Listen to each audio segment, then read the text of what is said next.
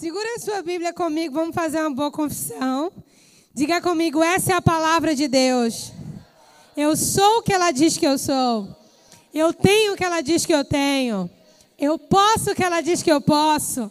E nessa noite eu vou receber a santa, poderosa, inerrante, sempre viva palavra de Deus. E eu não serei mais o mesmo.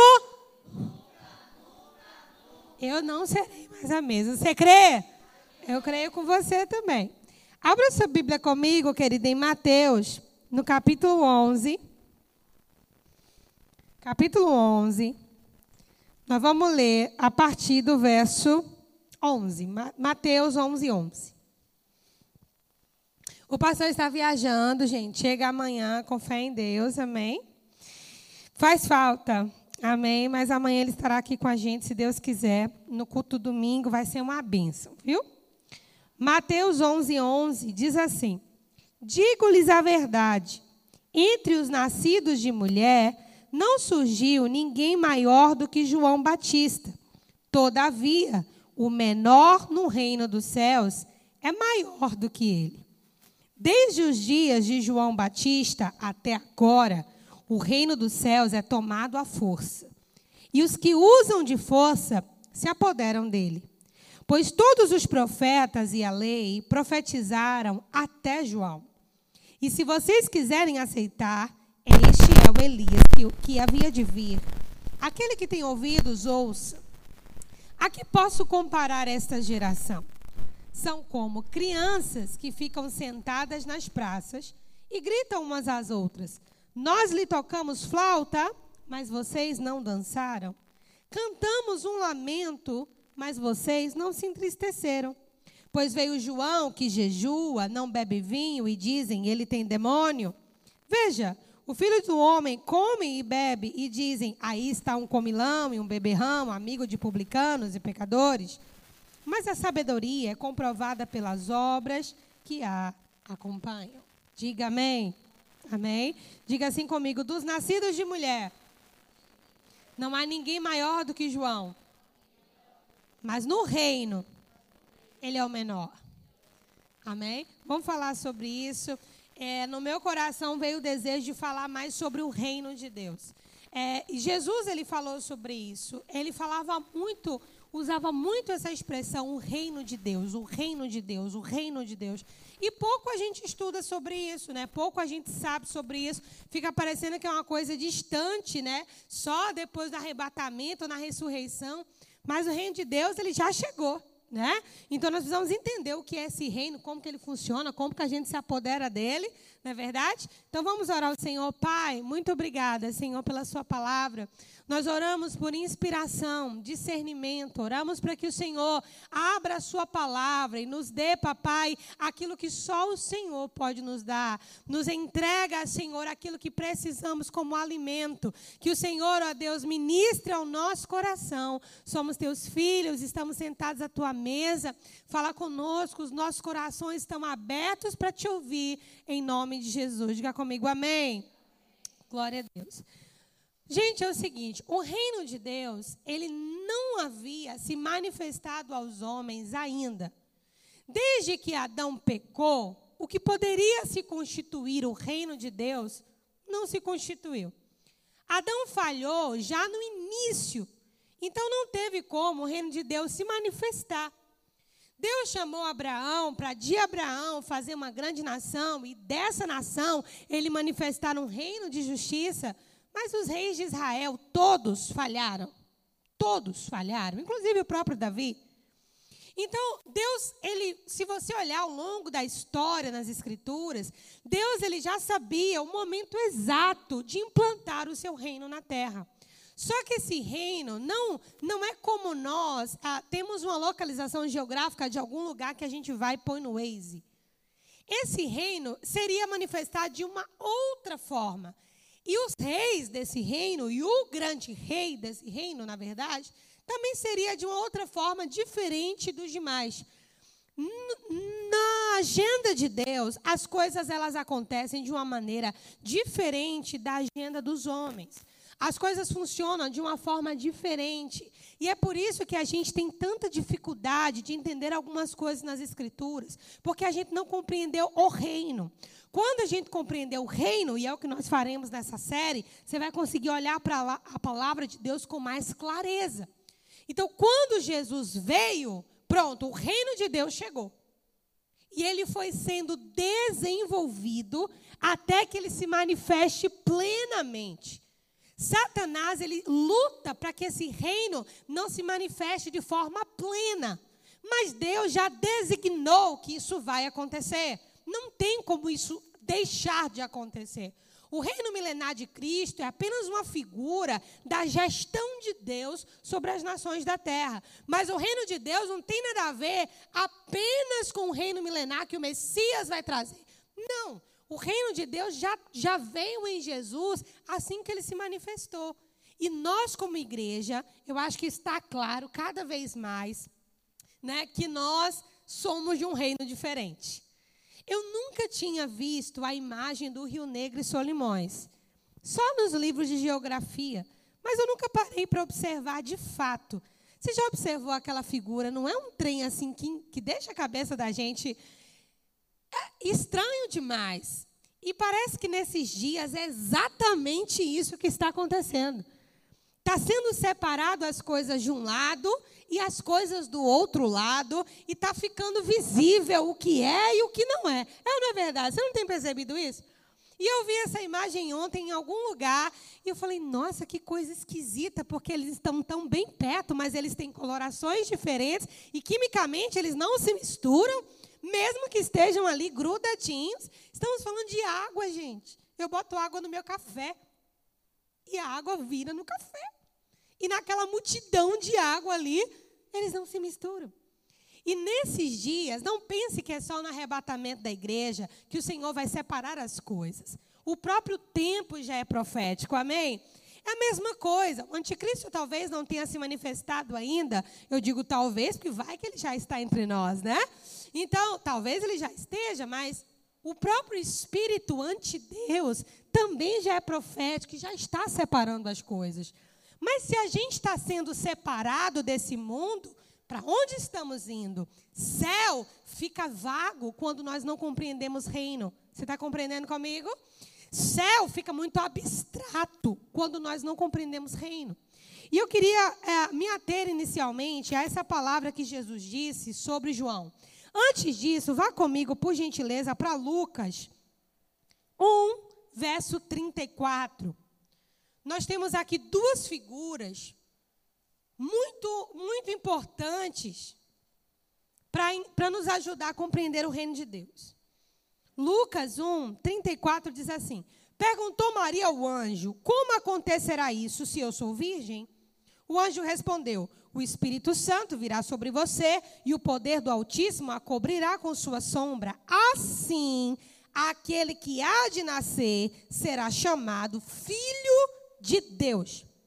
Também Isabel, tua parenta, terá um filho na sua velhice Aquela que dizia ser estéril já está em seu sexto mês de gestação, pois nada é impossível para Deus. Respondeu Maria: Sou serva do Senhor, que aconteça com, comigo conforme a sua palavra, e o anjo a deixou. Então, quando Jesus fala que dos nascidos de mulher não há ninguém maior do que João, é porque João foi no ápice da sua dispensação, que era a lei. João viveu o máximo da sua dispensação. Como o próprio Jesus falou, ele não comia, ele não bebia, ele se vestia de trajes ah, que as pessoas não achavam adequados, ele se separou nos desertos, ele vivia uma vida extremamente profética. Então, João, ele foi no extremo da dispensação que ele viveu. Então, se tratando de lei, não tinha ninguém maior do que João. Você está comigo? Mas no reino, que não tem nada a ver com a lei, porque no reino de Deus é daqueles que nasceram de novo, amém? Porque até João precisava de nascer de novo, você está comigo? Então, no reino, João não tem esse tamanho todo. Por quê? Porque o reino é diferente do mundo aqui agora. O mundo aqui agora, João foi no máximo que ele poderia ir. Mas no reino isso não era suficiente. Então, embora nós tentemos agradar a Deus no máximo do nosso esforço, a proposta de Deus para nós hoje não tem mais a ver com a proposta de Deus para João. É apenas uma figura profética. Desculpe pelo apenas, mas o que eu quero dizer é que o que Deus quer de nós é que a gente vá nos limites do reino e não nos limites da nossa força, como se Deus cobrasse algo de nós que Ele não está cobrando. Então, queridos, o reino de Deus, como Jesus disse, até João foi tomado à força. Ou seja, as pessoas não tinham o Espírito Santo como nós temos, porque Maria, presta atenção aqui, Maria, ela gerou do Espírito Santo. Maria foi a primeira barriga de aluguel da Bíblia e do mundo. Jesus foi colocado pronto na barriga de Maria. É literalmente a figura do novo nascimento. Quando a gente olha para João, mesmo nascendo da velhice de Isabel e Zacarias, foi um milagre. Mas ainda assim houve a participação de Zacarias e de Isabel. Você está me entendendo? Então João ele vai no máximo, é tanto que a figura é uma mulher estéril, um sacerdote velho. Ele foi no máximo do milagre. João ele veio no limite daquela era, daquele tempo. Não, não haveria mais nada além de João. João extrapolou, ele foi além do esperado. Mas nós, e Jesus, ele vem figurar o nosso nascimento. E o nosso nascimento é diferente. O anjo disse: O que nascer de você será chamado filho de Deus. Então nós somos filhos de Deus. Quando ele se referiu a João, ele disse: Esse é o Elias que havia de vir. O que, que Jesus está falando com isso? Ele é uma figura profética que cumpriu seu papel profético. Mas eu e você somos filhos de Deus. E o reino de Deus é apresentado para os filhos de Deus. Você está comigo? Porque até João, a coisa era na força, sem muita instrução, porque o Espírito Santo não habitava no ser humano e a revelação da palavra era limitada. Agora, quando a gente coloca um paralelo nos nossos dias, nós temos muitos de nós na era da graça, ainda, nos últimos minutos ou segundos, ou milésimos, ou vai até que ela já está fechando, vivendo no extremo da nossa força, como se Deus quisesse de nós um esforço demasiado para coisas que Deus não está mais preocupado e nem interessado. Você está comigo? Deus quer que o nosso olhar, o nosso movimento, a nossa intenção, a nossa compreensão, a nossa percepção seja a partir do seu reino. E por, por isso é tão importante a gente compreender o que é o reino de Deus. O reino de Deus primeiro foi anunciado aos judeus. Abra comigo aí a sua Bíblia ah, em Mateus, novamente. Eu entro já, viu, Henrique, aí. Mateus 10, verso 5, só para vocês terem consciência disso. Jesus enviou os doze com as seguintes instruções: Não se dirijam aos gentios. Ou seja, os judeus receberam as primícias da salvação, embora eles rejeitaram. Não se dirijam aos gentios, nem entrem em cidade alguma de samaritanos. Antes, Dirijam-se às ovelhas perdidas de onde? Da casa de Israel. Então, o primeiro comissionamento de Jesus foi para esse pessoal que estava aí, como João. No perfil de João, aguardando apenas um mover profético, tentando entender o que era uma sombra. Mas eles não receberam essa palavra. No entanto, o reino de Deus, como eles não receberam, foi colocado à disposição dos gentios. Isso somos eu e você. Você está comigo? Agora vamos nos dobrar sobre o que é esse reino. Coloca aí para mim, filho, por favor, o primeiro slide.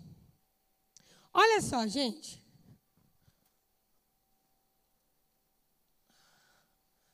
Pode passar. Hum.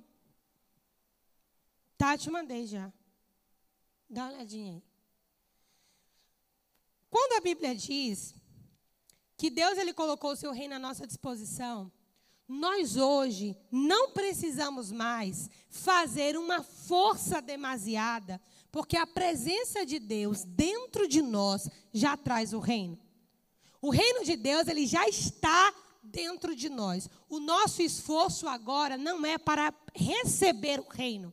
O reino de a nossa força agora é para não perder o reino que nós recebemos. Em Jesus, nós herdamos o reino. É pela fé. Uma vez que nós nascemos de novo e o reino de Deus foi colocado dentro de nós, eu já vou explicar isso para vocês. O nosso esforço agora é para não perder esse reino. Tem certeza? No teu pessoal não dá? Nossa, Deus, Catherine, preciso do meu celular então. Tinha certeza que eu tinha enviado. Perdão, meu filho, desculpe, viu? Então, o nosso esforço agora é para não perder o reino que nós recebemos. Pastor, e como que a gente perde o reino? Primeiro, achando que ele não pode ser perdido. Né? Que é o que a maioria das pessoas hoje acredita. Só um minutinho, gente, por favor. Aqui houve um, um pequeno equívoco.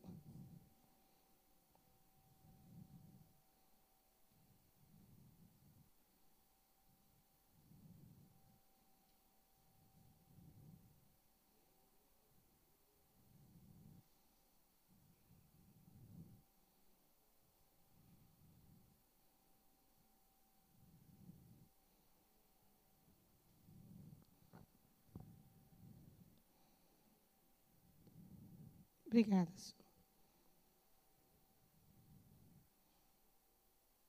Prontinho.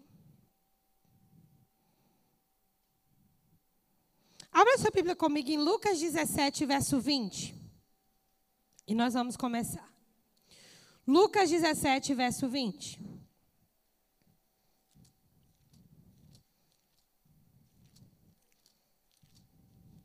Olha o que está escrito aqui.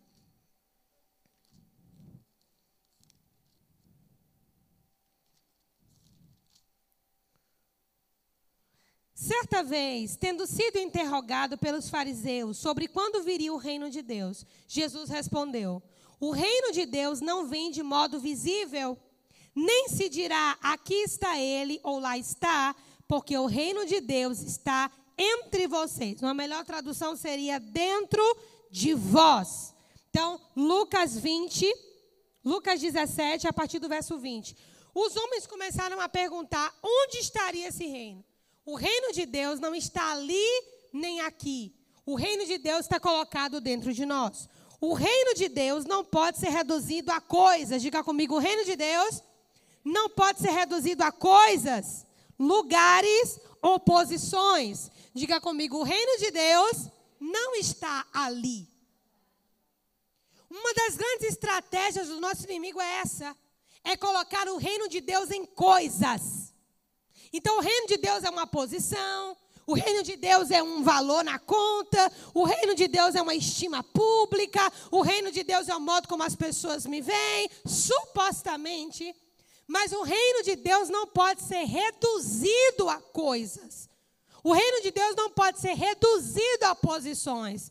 Grave no seu coração: o reino de Deus não está ali não está em uma posição, não está em um lugar que você precisa chegar, não está em uma meta que você precisa bater, não está em um lugar que você precisa alcançar. O reino de Deus não está ali. Onde o reino de Deus está? Dentro de nós. Se o reino de Deus está dentro de nós, para onde Deus está trabalhando? Onde Deus está colocando suas mãos para trabalhar? Dentro de nós. Onde é que Deus vai se mover? Onde Deus vai colocar o seu empenho? Dentro de nós.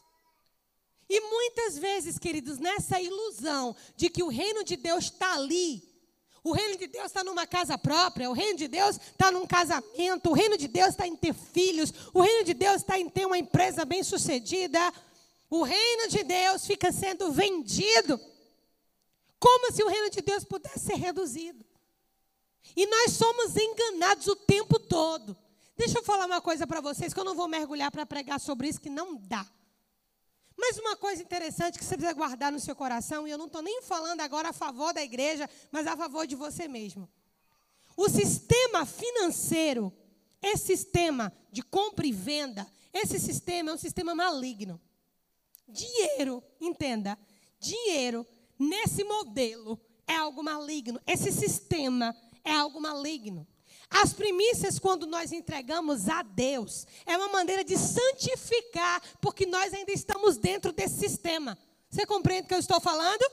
Esse sistema produz o desejo, esse sistema lhe coloca na cilada, esse sistema lhe puxa para o buraco, esse sistema ganha você na vista, nos sentidos, na percepção, e nós achamos que o nosso problema é dinheiro.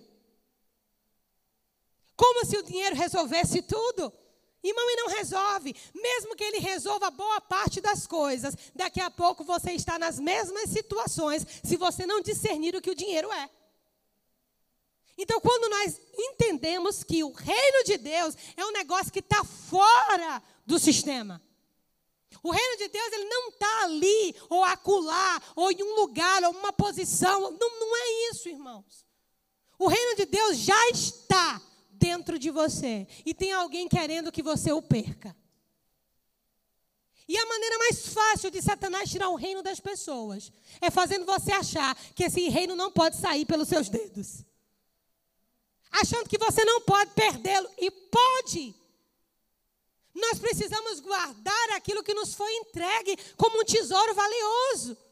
O que, que você acha que Satanás quer saquear em você? Seus rins? Satanás quer tirar o reino de você. Tirando o reino, ele leva tudo. Ele leva tudo. Então preste atenção: o seu esforço não é mais como nos dias de João. Você não precisa mais tomar o reino de Deus à força, porque Jesus já entregou esse reino para você. Se sois filhos, sois herdeiros. O seu esforço não é para receber o reino, queridos. Quem pagou esse preço foi Jesus Cristo naquela cruz. O nosso esforço é para não perder o reino. E nós perdemos o reino como? O que, que é o reino de Deus? O reino de Deus é o que? Justiça, paz e alegria no Espírito Santo. No, esse no Espírito Santo faz toda a diferença. Porque justiça sem o Espírito Santo é vingança. Paz sem o Espírito Santo é uma falsa paz. E alegria sem o Espírito Santo é passageira. Então, esse no Espírito Santo faz toda a diferença. Justiça, paz e alegria no Espírito Santo. Como é que o reino é tirado de alguém? O diabo vai minando justiça. Vai te levando para uma condição da qual Deus já te tirou. Aconteceu uma, uma situação, que não vou aqui entrar em detalhes, mas apareceu para nós uma situação em que duas pessoas tinham direito sobre uma mesma coisa. Né? Duas pessoas tinham direito sobre uma mesma coisa. E alguém falou assim: não, mas a gente resolve esse problema aqui para a igreja. Eu falei: oi? Não. Está escrito. Pode, porventura, se associar contigo o trono da iniquidade, tendo por um pretexto uma lei? Nem tudo que a lei dos homens diz ok, o trono de Deus disse ok, viu, gente? Nem tudo que o juiz bate o martelo e diz é seu. Será? Lábia de advogado, irmão, é lábia de advogado. Que forja a prova. Ou você acha que todo mundo que foi acusado realmente foi acusado com justiça? Não. Na hora de colocar um patrão na justiça, avalie. Porque esse dinheiro vem, irmão, mas ele vai. Avalie. Seja honesto. O diabo não arranca o reino fazendo uma cirurgia, abrindo seu abdômen e tirando de lá. Não. Ele vai começar a minar as bases desse reino. Você está comigo? Levando você a andar numa injustiça com pretexto de justiça. O nosso olhar precisa estar mais aberto. O diabo sabe que ele não pode roubar o reino de você, mas você pode entregá-lo de mão beijada para ele. Justiça, paz. Gente, se tem uma coisa que o crente entrega com facilidade é paz. Vocês já perceberam que qualquer coisa rouba a nossa paz? Irmãos, nós precisamos aprender a ser guardiões da paz de Deus. Porque a Bíblia diz que a paz de Deus, ela excede o entendimento humano. A Bíblia diz que a paz de Deus guardará os vossos corações do maligno. Quem guarda o nosso coração do maligno é a paz de Deus. Então o diabo forma uma série de situações. E a primeira coisa que a gente faz é o quê? Entregar a nossa paz. Assim o diabo vai tirando o reino. Alegria. Quantos crentes dizem, pastor, eu não tenho alegria nenhuma? Não tem alguma coisa errada com isso. Porque possivelmente você foi condicionado o tempo todo a colocar sua alegria em coisas e pessoas. Quando essas coisas e essas pessoas foram tiradas de você, você ficou sem alegria. Você está comigo? Mas, irmãos, não funciona assim. A nossa alegria é no Senhor. E é inclusive essa alegria do Senhor que nos mantém fortes. Então o diabo ele vai minando por situações aparentemente legítimas, por situações aparentemente convincentes, por situações aparentemente justas, porque sabe que o crente não vai entrar de cara com a injustiça, mas abra os seus olhos e se esforce para não perder o reino. Amém? Jesus conquistou para nós, mas nós podemos perder esse reino. Passe para o próximo aí, por favor, meu filho. O reino de Deus é o reflexo dos seus atributos e não do que ele pode fazer. No reino de Deus, tudo já está feito. O reino de Deus não é um reflexo do poder de Deus. Irmãos, Deus não precisa ficar dizendo de um jeito bem nordestino, se amostrando. O reino de Deus não é um reflexo do que ele pode fazer. O reino de Deus é um reflexo de quem ele é. Ok? Vou dar um exemplo aqui qualquer. Meu. Imagine se, se você me conhecesse, tivesse acesso a mim, só ouvindo, me ouvindo cantar. Isso é uma coisa que eu faço, não é uma coisa que eu sou. Você entende o que eu estou falando? Então vamos aqui, temos Dani. Então eu só conheço Dani pelo trabalho que a Dani tem. Eu estou conhecendo o trabalho da Dani, não estou conhecendo quem Dani é. Embora o trabalho da Dani diga muito sobre Dani, mas não diz tudo sobre Dani. Você está comigo? Então o reino de Deus não é um reflexo do que Deus pode fazer. Então, como é que Satanás tem trabalhado nas igrejas para que os pastores apresentem o reino de Deus? Apresentando o reino de Deus como se Deus pudesse fazer. E Deus pode fazer? Pode. Ele é o Todo-Poderoso? É. Ele é um Deus de milagres? É. Ele é um Deus dos impossíveis? É. Mas se nós conhecemos a Deus apenas pelo que Ele pode fazer, não desfrutaremos do seu melhor, amados, que é quem Ele é. Você concorda comigo que Deus é melhor ou maior do que o que Ele pode fazer? Sem dúvida, irmãos. Você gostaria de alguém que só se relacionasse com você por aquilo que você pode fazer por essa pessoa? E o que te faz pensar que Deus se agrada de pessoas que se relacionam com Ele só pelo que Ele pode fazer? Como será que Deus enxerga? Como você enxerga? Você ia chamar alguém de aproveitador, não era assim? Então o reino de Deus está sendo pregado como um comércio. O reino de Deus está sendo pregado apresentando o que Deus pode fazer. O reino de Deus está em muitos púlpitos de muitas igrejas. E as pessoas só conhecem o que Deus pode fazer, mas não conhecem reino. Quando você fala sobre justiça, a pessoa. Justiça? Como assim? E eu preciso de justiça? Eu não sou justo? Paz? Não, paz é minhas contas pagas. Alegria? A alegria está com meus amigos. As pessoas não entendem o reino. Então preste atenção numa coisa. No reino de Deus, tudo já está feito. Deus não precisa fazer mais nada. Amém? No reino de Deus, tudo já está feito. Você carrega algo que já está concluído. Quando Jesus diz tetelestai, ele consumou a sua obra. O que parou em João, concluiu em Jesus e acabou. Acabou. Jesus não veio como Cordeiro de Deus para fazer alguma coisa pela metade do caminho, irmãos. Você carrega um reino pronto. Você carrega um reino que está em movimento. Você carrega um reino que está vivo. Eu vou falar para vocês um testemunho breve. Ontem, lá na mentoria do meu curso, o 70 vezes 7, alguém pediu a palavra e falou assim: Olha, pastora, tem alguém na minha igreja com 40 anos de igreja. Mas estava doente, estava no hospital, e já estava algum tempo no hospital, e, e o Senhor falou comigo para ir lá e pregar para essa pessoa tudo que eu estou aprendendo nas aulas sobre perdão. E lá a gente tem falado sobre perdão do jeito bíblico, né? Não o perdão que é pregado por aí. E aí essa pessoa começou a falar, e quando ela chegou lá, a moça que estava internada disse assim: Eu tive um sonho. Que a minha maca, a maca do hospital, estava do lado de fora do hospital. E quando eu olhava para cima, caíam algumas estrelas, mas eu percebia que não eram os anjos do Senhor.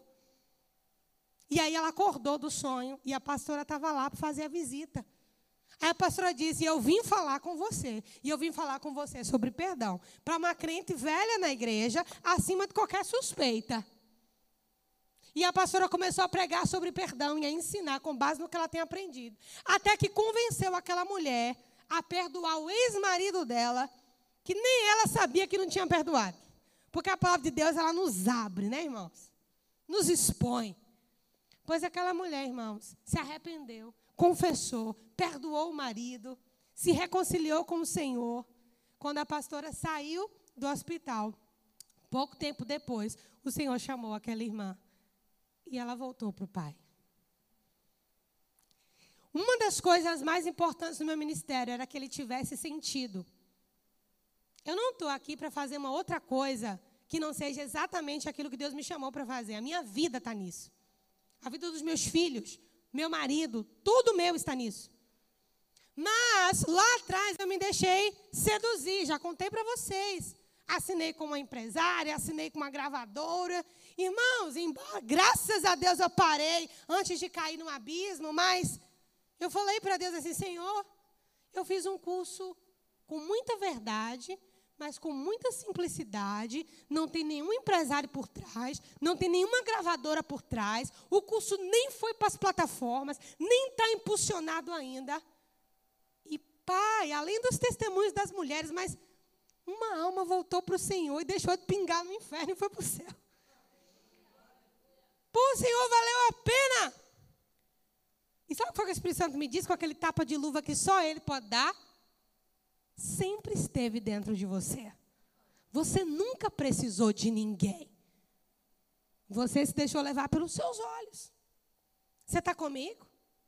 Então, descobrir o reino, irmãos, às vezes é pagando o preço que a gente descobre. Coisas que não precisávamos sofrer, coisas que não precisávamos passar, mas na lida desse aprendizado a gente entende: Deus já estava lá comigo, eu não precisava disso. Deus já estava comigo, eu não precisava ter tomado essa atitude. O reino de Deus já estava dentro de mim. Se eu tivesse a vida com Deus que eu tenho hoje, eu já estaria satisfeito no Senhor. E não teria colocado meus pés aqui, aqui, aqui, aqui. Só que esse mesmo reino, irmãos, de justiça, não é a justiça dos homens, é a justiça divina. E na justiça divina, Jesus Cristo pagou o preço dos nossos pecados naquela cruz. E passa conosco pelas consequências que são inevitáveis, mas Ele nos transforma enquanto passamos por elas. Não perca o reino de vista. Imagina na Idade Média, quando acontecia pão e circo, onde as pessoas eram enganadas pelo pão e pelo circo. É o que o diabo faz hoje. Só que o pão e o circo agora veio para dentro das igrejas.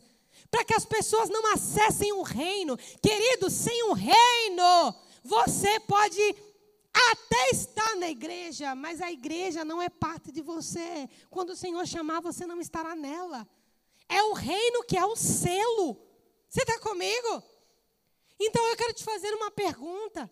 Como é que você tem compreendido o reino de Deus dentro de você? Onde está a sua justiça? Onde está a sua alegria? E onde está a sua paz? Porque isso é reino. E onde estiver, querido, vai dizer o reino que você ou está passeando ou já pertence. Jesus disse assim: Eu deixo com vocês a minha paz. Ele não falou a paz. A minha paz.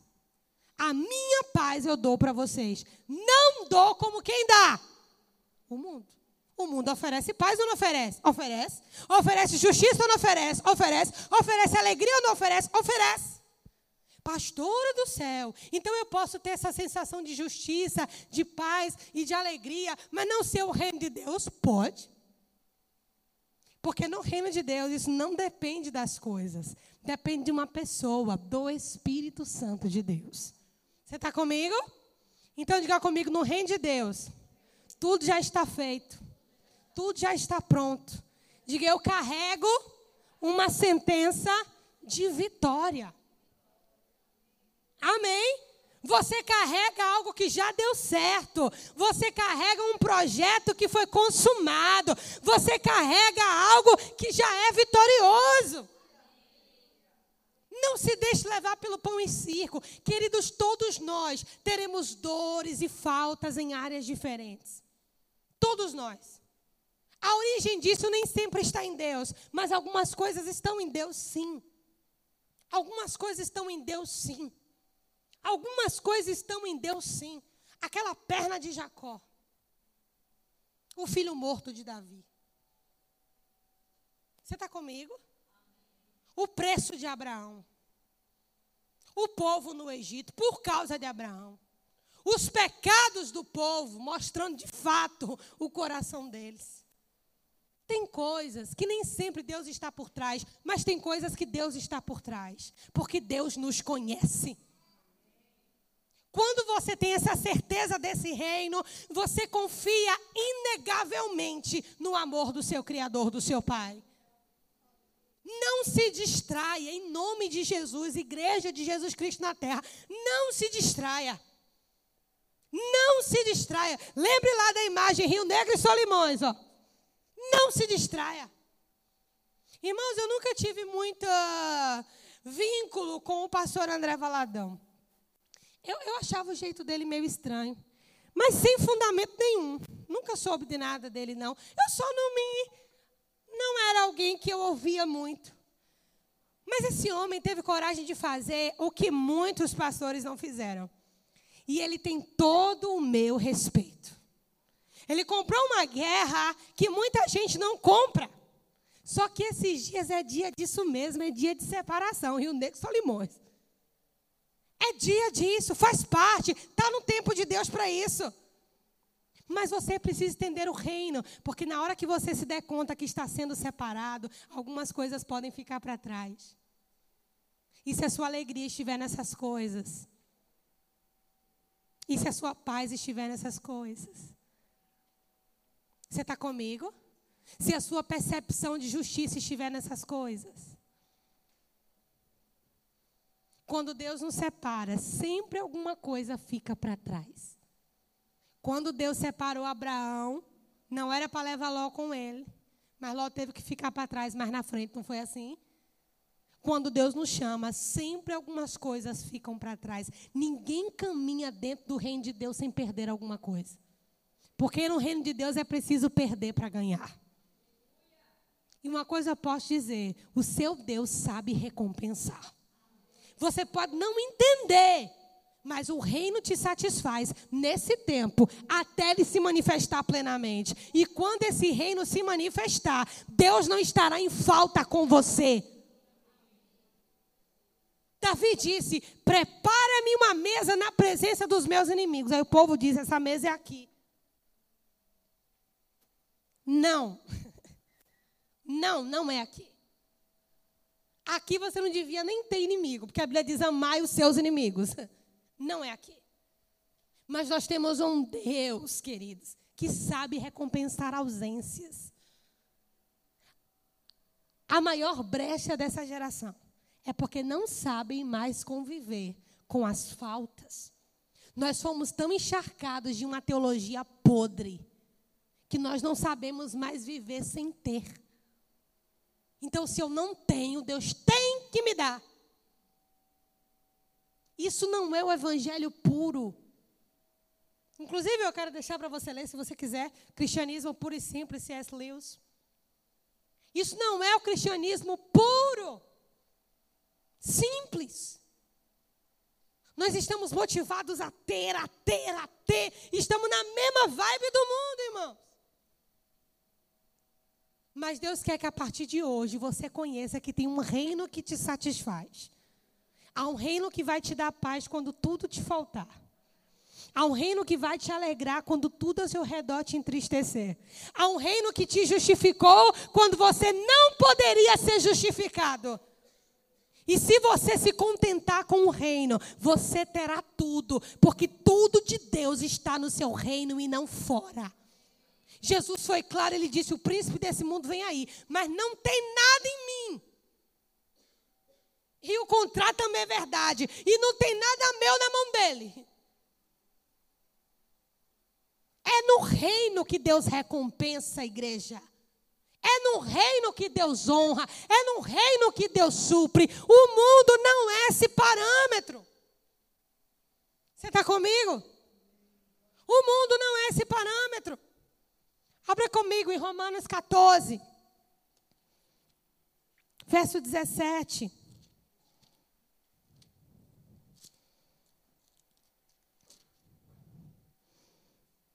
Diz assim, vamos lá. Pois o reino de Deus não é, não é comida, nem bebida. Ou seja, o reino de Deus não satisfaz o nosso corpo. Mas é o que? Justiça, paz e alegria no Espírito Santo. Aquele que serve a Cristo é agradável a Deus e aprovado pelos homens. Por isso, esforcemos-nos em promover tudo quanto conduz à paz edificação mútua, não destrua a obra de Deus por causa de comida. É claro que o contexto aqui é uma briga religiosa, mas tem um princípio profético importante. Todo alimento é puro mas é errado comer qualquer coisa que faça com que os outros tropecem. É melhor não comer carne, nem beber vinho, nem fazer qualquer outra coisa que leve seu irmão a cair. Assim, seja qual for o seu modo de crer a respeito dessas coisas, que isso permaneça entre você e Deus. Feliz é o homem que não se condena naquilo que aprova. Repita comigo: feliz é o homem que não se condena naquilo que aprova. Mas aquele que tem dúvida é condenado se comer, porque não come com fé, e tudo que não provém da fé é pecado. O que, que Paulo está dizendo aqui? Os irmãos estavam ainda, Paulo está ensinando aos irmãos romanos, a igreja que estava em Roma, sobre essa questão dos alimentos proibidos, né, por conta da lei aos judeus. E ele estava começando a explicar ali que essas coisas eram apenas sombra, não tinha valor nenhum. Mas ele traz um princípio importante. O reino de Deus não está nessa discussão do pode ou não pode. O reino de Deus está num lugar mais profundo. Feliz é o homem que não se condena naquilo que aprova. Irmã, isso aqui é profundo. Isso aqui é profundo. Porque se tem uma coisa que não sai de nós é a consciência. Hein? Todo mundo vai embora, mas ela fica, não é verdade? Todo mundo vai embora, mas ela fica. Feliz é o homem que não se condena naquilo que aprova. É por essa razão, meu querido, minha querida, que você não pode perder o reino de Deus por comida nem por bebida. Satanás vai tentar te satisfazer de diversas formas. E dentro da igreja com a roupagem gospel. Amém? Passe para o próximo, por favor, filho. Aleluia, Deus é bom. O reino de Deus não pertence aos de coração corrompido. A chave do reino é o coração. Abra comigo Mateus 19, 14. Mateus 19, 14. Vamos falar de algo importante aqui.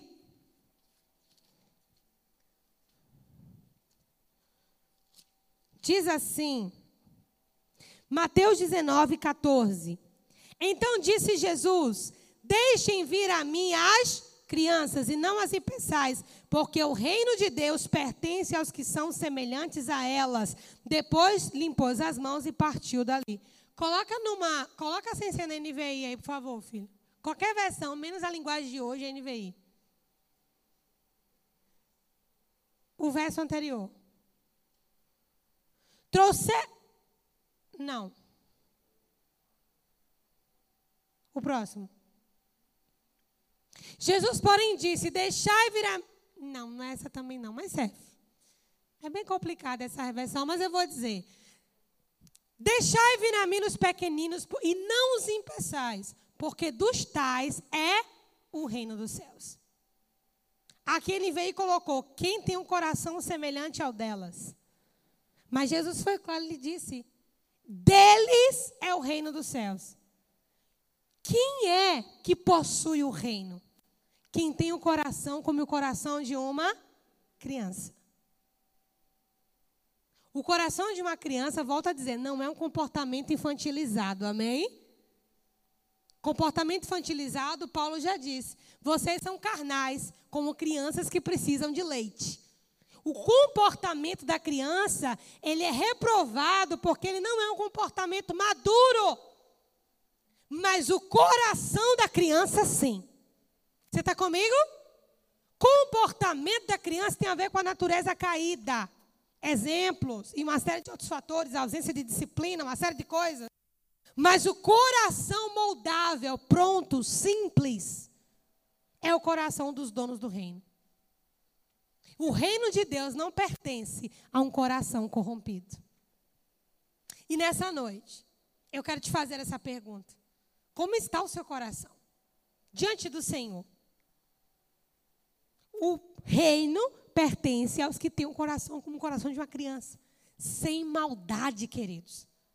Sem maldade, um coração sem malícia. Pastora, mas eu vim de uma vida tão difícil, eu desconfio da minha sombra. Irmã, a partir de hoje você vai confiar na sua sombra. E a Bíblia manda, pastora, manda. A Bíblia diz que nós devemos, não devemos suspeitar mal uns dos outros. Nesse ponto a nossa lei está certa. Todos são inocentes até que se prove o contrário. Mas nós não, nós fazemos o contrário. Todo mundo é errado até que prove que é bom. Irmão, não funciona assim. Não suspeiteis mal um dos outros. Nós devemos ter os outros em honra. Irmãos, o maior exemplo disso foi que Jesus serviu Judas até a última noite. É ou não é verdade? Jesus sabendo quem ele era, os outros sabiam quem Judas era. O que, que você acha que Jesus fez servindo Judas até a última noite? Dando exemplo aos outros de como deveriam fazer. Você está comigo? Então, um coração corrompido é um coração que não herda o reino, ou perde, porque desconfia, porque é mal no seu proceder, sentencia muito rápido. Uma coisa que eu tenho falado, falo lá em casa, falei na reunião com as meninas da dança, falei hoje na minha casa, na casa da minha família. Nós não podemos rotular pessoas de nome algum. De nome nenhum. Não coloque rótulos em ninguém. Tenha um coração limpo, tenha um coração puro. Irmão, tenha cuidado com o seu coração. Eu vou dizer mais uma vez: tenha cuidado com o seu coração. Seu coração é terra que ninguém pisa, bem verdade. Mas Deus pisa lá. E pode ter coisas encamadas do seu coração que até você desconhece. Intenções, sentimentos, Está lá. Por isso que Davi disse: Senhor, perdoa-me dos meus pecados e expurga-me daqueles que me são ocultos. Davi estava dizendo, até aqueles que eu nem sei onde é que estão. Cuidado com o seu coração. Porque ter o reino ou não, não depende mais da cruz. Depende da qualidade do seu coração. Porque a cruz já deu condição de você ter o coração como o coração de uma criança. Não me interprete mal, mas a nossa salvação agora, nesse estágio da nossa vida, não depende mais da cruz. A cruz já está consumada. O sangue de Jesus não foi só por mim por você, não, irmão. Foi por toda a humanidade. Lá em Hebreus diz que ele fez um sacrifício tão perfeito que não há mais necessidade de outros sacrifícios. Foi perfeito, foi pleno. Não é mais sobre a nossa salvação. E ontem isso ficou muito no latente no meu coração, no meu devocional. Coração, sonda o coração, olha para o coração. Deus queria, Deus queria cavar algumas coisas na minha memória ontem. E depois eu entendi, tinha a ver com os testemunhos, que não foi um só que eu recebi. Deus queria trazer algumas coisas à superfície da minha alma para dizer: teria sido melhor se você tivesse me ouvido. Mas Deus também, irmãos, Ele compreende o nosso tempo de maturidade, compreende? Deus compreende a sua estrada. Como é que está a sua estrada com Deus? Alguém falou para mim assim, pastor, eu acho linda a tua paixão. Falei, mas é paixão mesmo, mas tem 17 anos que Deus está trabalhando nesse vaso que vos fala. 17 anos sem desistir. Você sabe o que é isso? 17 anos sem pensar uma única vez em voltar atrás. Uma única vez, irmãos. Eu não preciso provar essa verdade, o próprio Espírito testifica. 17 anos. Que eu lembro, na porta da minha escola, eu falei: Senhor, eu vou te dar 10 anos da minha vida. Nesses 10 anos, o Senhor faz dela o que o Senhor quiser. Só que quando terminar os 10 anos, eu não quero olhar para os meus colegas que estão aqui e eu achar que eu perder alguma coisa. Eu não quero olhar para trás e me arrepender da decisão que eu estou tomando hoje. Mas eu vou te dar 10 anos da minha vida. Faça o que o Senhor quiser. Irmãos, e nesses 10 anos eu não passei por coisa pouca, não, viu? Mas eu segurei aquela palavra até o final. Dez anos veio a consagração para o ministério. Deus abriu um outro ciclo na minha vida. São 17 anos sem desistir. E não é desistir de uma promessa, como você pode pensar. Não é isso. É de eu não desisto que Deus conclua a obra dele em mim. O fruto que vier disso, glória a Deus. Mas eu sou a obra de Deus. É 17 anos sem desistir. E é isso que eu quero produzir no seu coração hoje. Nesses 17 anos eu encontrei o reino, irmão. E eu não tenho mais falta de nada. De nada, de nada. Eu não tenho falta de resposta, eu não tenho falta de consolo, eu não tenho falta de direcionamento. Eu entendi a minha vida. O Senhor abriu os meus olhos. E pela graça dele ainda me deu algum conhecimento. Sem desistir. Você tem que entrar em uma com Deus. Eu falei isso, não sei com quem foi. Não sei se foi com as mulheres aqui, ou se foi com os meus filhos. Você tem que fechar com Deus, sem, sem voltar atrás, irmão. Não tem possibilidade. Alguém perguntou um dia desse, pastor, eu quero restaurar meu casamento. Faz como? Eu digo, como? Casa de coração e tira divórcio da sua mente. Fecha com Deus no amor. Fecha os olhos e vai até o final. O céu vai estar a seu favor. Mas enquanto o divórcio for uma possibilidade, irmão, pula logo fora do barco, tu vai perder tempo. Deus não trabalha na dúvida, irmão. Em nenhuma área Deus trabalha na dúvida, em nenhuma área.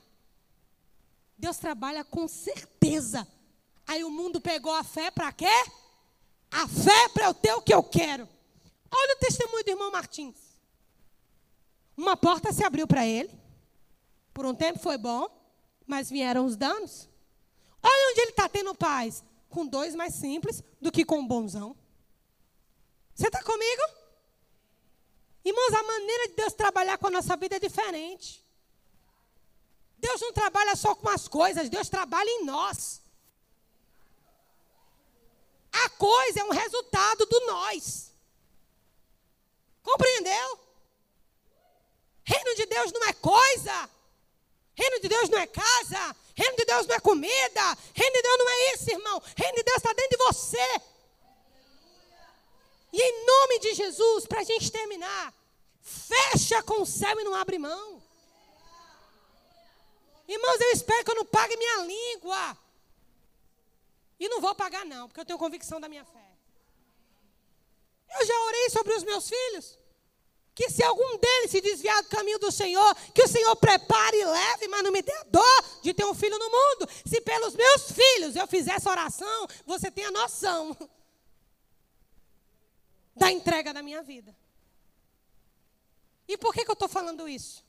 Porque esse dia, esses dias, é dia de separar o trigo do joio. E é por isso que eu estou te falando isso. Não dá mais para fazer aquela pregaçãozinha. Aliás, graças a Deus, mas eu nunca me dobrei naquelas pregaçãozinhas assim. Mas hoje, mais do que nunca, fecha com o céu. Sabe o que é isso? Fecha com o céu.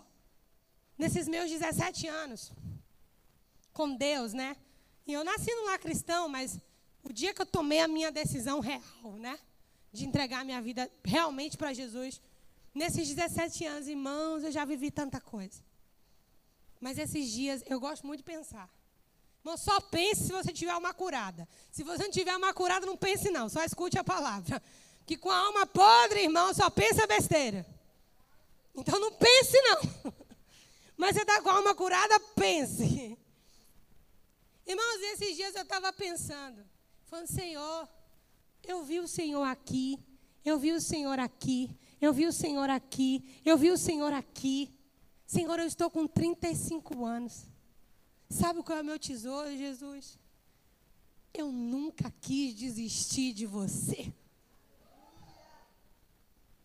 Irmãos, o diabo pintou e bordou em todas as esferas que você puder imaginar. Por isso a Bíblia diz que o rei de Deus é como um homem que encontrou um tesouro. Eu achei o meu. Compreende isso. Manancial, em nome de Jesus, fecha com o céu. Coloca as suas necessidades no bolso. Que o Pai sabe de tudo que você precisa. Muita coisa que você chama de necessidade, irmão, nem é. É projeto, é idealização. Mas confia no Senhor. Não perde o reino. Está em alguma caminhada de injustiça? Volta, conserta, ajusta. Está negociando sua paz? Pegue-a de volta. Diabo, eu não vou entregar minha paz para uma doença, não vou entregar minha paz para uma crise, não vou entregar minha paz para uma dor, não vou. Começa logo a adorar, levanta suas mãos, começa a glorificar, irmão, faz assim. E o céu abre para você. Sei por que, eu estou falando isso, porque não era parte da mensagem, não. Mas o reino de Deus já visitou no meu banheiro. O reino de Deus já me visitou na minha pia. O reino de Deus já me visitou trocando fralda dos meus filhos. O reino de Deus já, já me visitou na minha cama. O reino de Deus é vida. Você precisa mergulhar no reino que já é seu. Grave na sua mente, são dias, ó, de separar. E você não vai ser separado por vento, porque por vento é palha. Você faz parte de um reino. Quando a trombeta soar, a trombeta do reino, os do reino conhecem. Amém? A Bíblia diz que como vocês vão se preparar para a batalha se você não discerne o som da trombeta? Quando essa trombeta soar, você vai saber, é meu Senhor. Ele está me chamando. Se coloque de pé. Aleluia. Diga assim: o meu reino não é aqui. Aleluia. E se você fechou com o céu, irmão, sai desse lugar de dúvida. Jesus foi claro, hein, quando ele disse: passarão os céus e a terra, mas as minhas palavras não hão de passar. Você tem que dizer isso. Pode passar o céu e a terra, mas a minha entrega não vai mudar não vai mudar. Eu entreguei a minha vida, eu tenho convicção disso, eu faço parte de um reino, eu posso não entender tudo, mas eu sei quem me salvou, quem me resgatou, quem habita dentro de mim, eu sei quem é o meu Senhor. Aleluia! Ame o reino. Ame o reino. Ame o reino. Porque para esse reino vir a nós, o preço foi tão alto.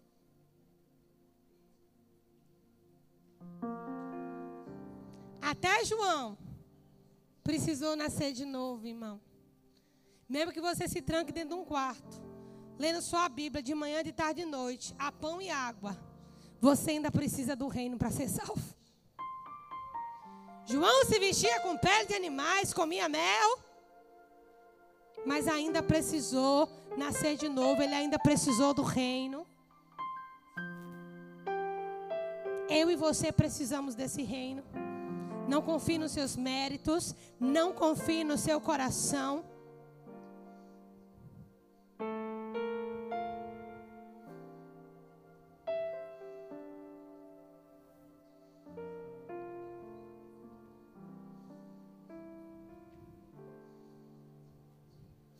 Nesse momento eu vou te dar dois minutos para você orar.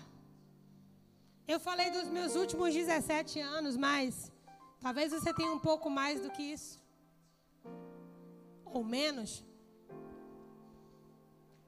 E eu quero que você chegue a essa conclusão. Alguma vez você ainda pensou em voltar atrás? Se pensou, se está na dúvida, Hoje é a noite de não ter mais dúvida. Não vou chamar você para vir aqui na frente, fique tranquilo. É algo entre você e o Senhor mesmo. Mas eu quero que daqui a algum tempo, se Jesus não nos arrebatar, você possa olhar para trás e dizer: daquele culto em diante, eu nunca mais pensei em olhar para trás. A Bíblia diz que os que olham para trás não estão aptos para o reino de Deus. O reino é dos que têm um coração de criança, o reino é dos que não olham para trás, o reino não é daqueles que pensam que está ali ou acolá. O reino não é comida nem bebida, o reino está dentro de nós. Até João, o homem mais santo que já existiu nessa dispensação, precisou do reino. Nós precisamos do reino.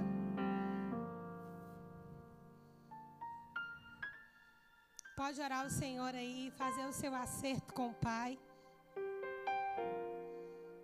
Peço perdão por entregar a sua paz, por caminhar nessa linha tênue do que é justiça. Irmão, se, tem, tem, se é tênue, já não é mais justiça. Sai daí! Os mornos são vomitados da boca.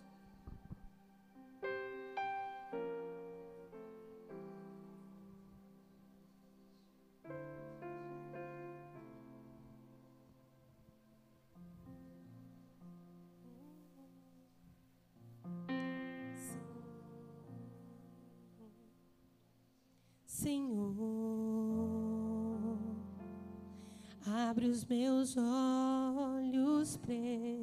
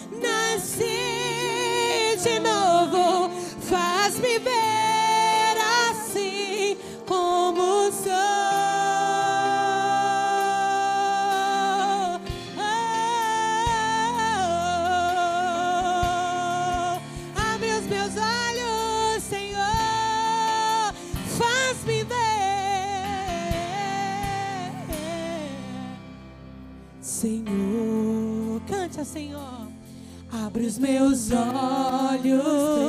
Preciso ver. Eu quero ver a realidade de quem eu sou para ti, criado em ti, a tua semelhança.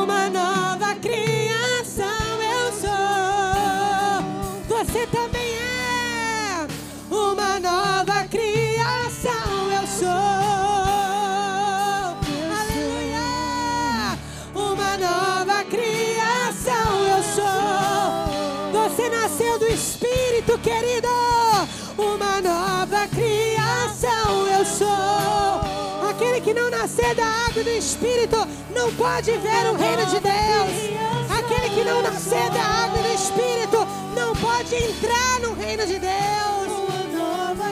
Nós nascemos da água da palavra, nós nascemos do Espírito. Uma nova criação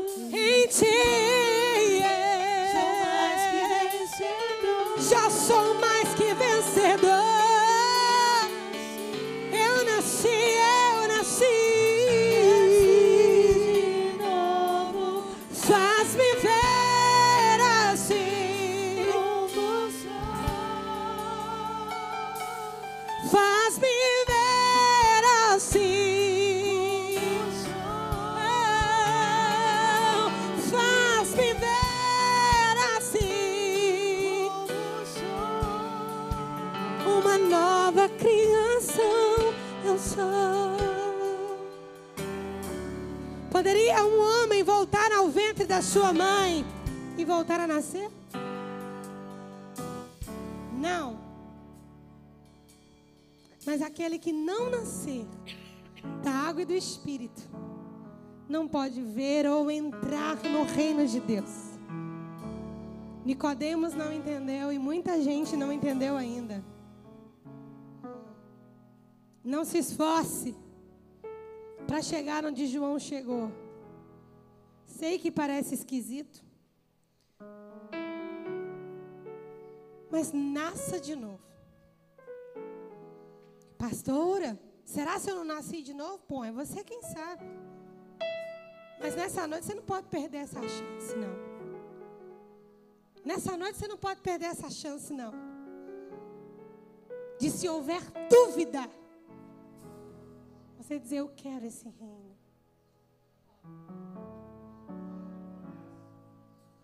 Não tenha mais dúvida. Aquele que duvida está lá em Tiago, é semelhante à onda do mar agitada e impelida pelo vento. Não pense tal homem que receberá alguma coisa do Senhor. Homem de ânimo dobre, inconstante em todos os seus caminhos.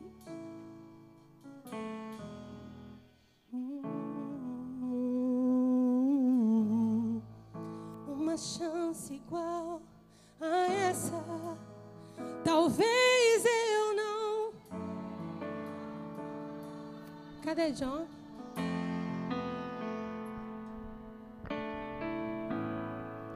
Quero estar em tua presença. Cante. Nem que seja a última vez. Fecha com o céu. Fecha com o céu hoje.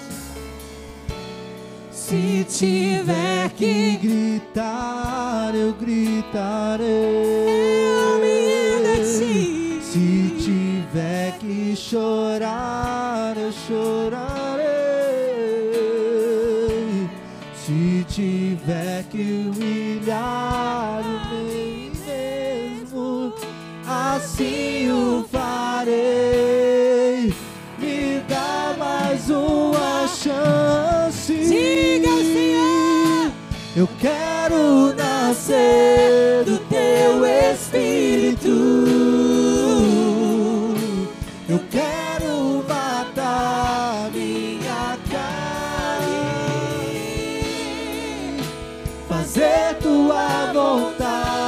doce espírito, que a minha vida seja a tua vida. Eu quero nascer, cante.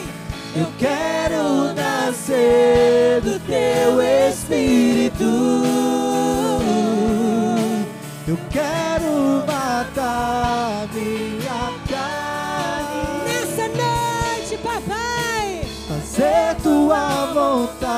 vontade, doce espírito, que a minha vida seja tua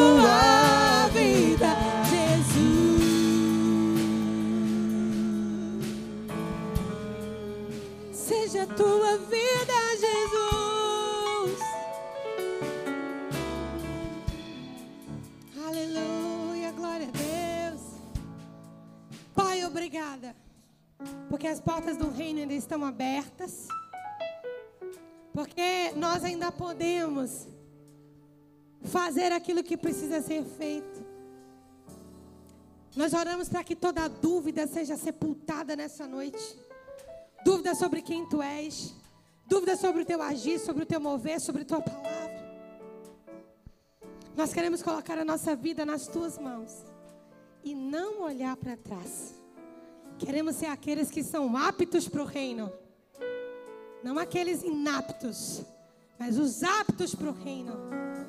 Aqueles que lançam a mão, mas não, não, se recusam a olhar para trás. Aqueles que são valentes o suficiente para não se intimidar com esse mundo, nem pelas suas bandejas fúteis. Não. Aqueles que já têm um coração tão incendiado, tão apaixonado, que nada mais nos atrai a não ser a Ti. Eu oro pelo coração dos teus irmãos, pelo meu coração. Que o Senhor continue nos guardando na tua paz. Que o Senhor continue nos guardando da hora da tentação. Da hora da tentação também. Que o teu Espírito continue nos cercando, nos guardando. que saibamos o reino que carregamos. Ele não sai de nós, ele está aqui. A sentença da vitória. O Filho ressurreto de Deus habitando aqui dentro. Nós carregamos a sentença da vitória. E as aflições desse tempo presente não poderão se comparar com a glória que há em nós de ser revelada. Obrigada, papai, por fazer uma obra em nós tão linda, tão poderosa. E porque toda essa igreja, eu creio, é a minha oração, subirá junta naquele dia que o Senhor for separar o trigo do joio. Nós estaremos, estaremos do lado de lá. Obrigada porque a tua presença nos satisfaz. Porque o Senhor nos faz sorrir. Porque o Senhor é tão pleno, tão perfeito nas nossas vidas. Obrigada pelo contentamento. Obrigada, obrigada, obrigada. Obrigada pela graça que é melhor do que a vida. Obrigada, obrigada, obrigada, Senhor. E porque nascemos da água e do Espírito. Oh, aleluia. Que o amor de Deus, nosso Pai, que a graça salvadora do nosso Senhor Jesus Cristo, que as doces consolações do Espírito Santo, seja com a sua vida, com a sua família que o Senhor te abençoe e te guarde desde Sião. Que Ele faça resplandecer o rosto dele no seu. Que Ele te abençoe e te dê a paz.